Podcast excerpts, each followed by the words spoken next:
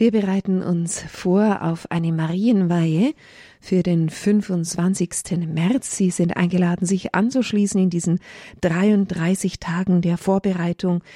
Eine Andacht, die auf den heiligen Ludwig Maria Grillon vom Montfort zurückgeht.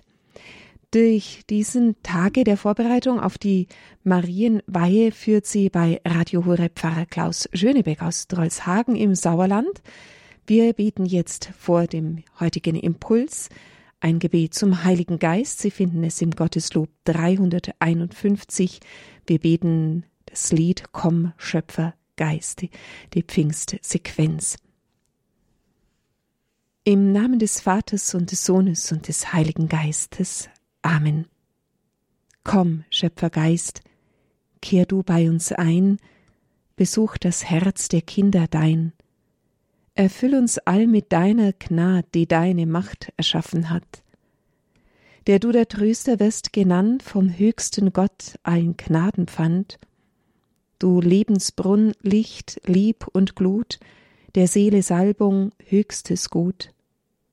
O Schatz, der siebenfältig ziert, O Finger Gottes, der uns führt, Geschenk vom Vater zugesagt, du, der die Zungen reden macht, entzünd in uns des Lichtes Schein, gieß Liebe in die Herzen ein, stärk unseres Leibs Gebrechlichkeit mit deiner Kraft zu jeder Zeit.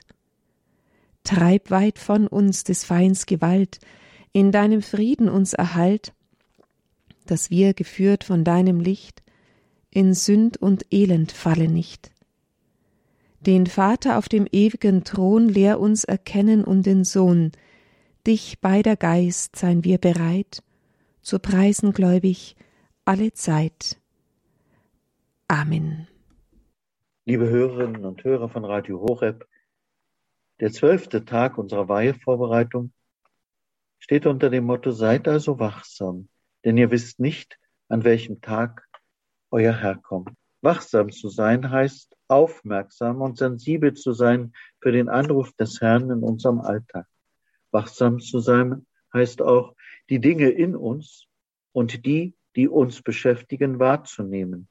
Schließlich hat wachsam auch etwas mit Warten zu tun.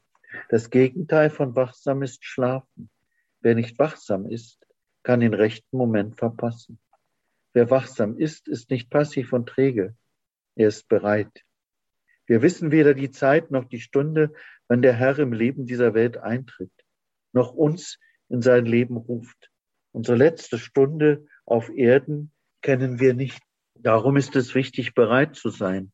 Und das heißt, im Gebet die Nähe des Herrn zu suchen, in die Stille zu gehen und auf die Stimme Gottes hören zu können.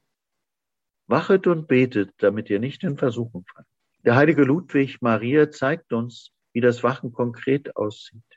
Die Seele, in welcher dieser Baum gepflanzt ist, muss wie ein guter Gärtner unaufhörlich damit beschäftigt sein, ihn zu bewachen und im Auge zu haben. Denn dieser Baum, der Leben hat und Früchte des Lebens hervorbringt, soll wie durch beständige und sorgfältige Pflege von Seiten der Seele großgezogen werden.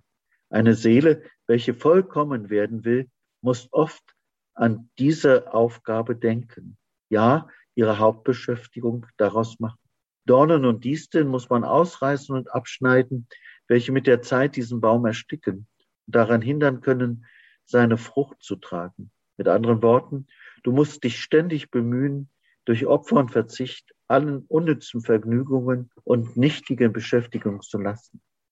Ich will damit sagen, dass du deinen Egoismus kreuzigen, dir Zeiten der Stille schaffen und deine Sinne unter Kontrolle halten musst. Man muss sorgfältig darüber wachen, dass die Raupen diesem Baum keinen Schaden zufügen. Diese Raupen sind die Eigenliebe, die Liebe zur Bequemlichkeit, welche die grünen Blätter zernagen und die schönsten Früchte zerstören.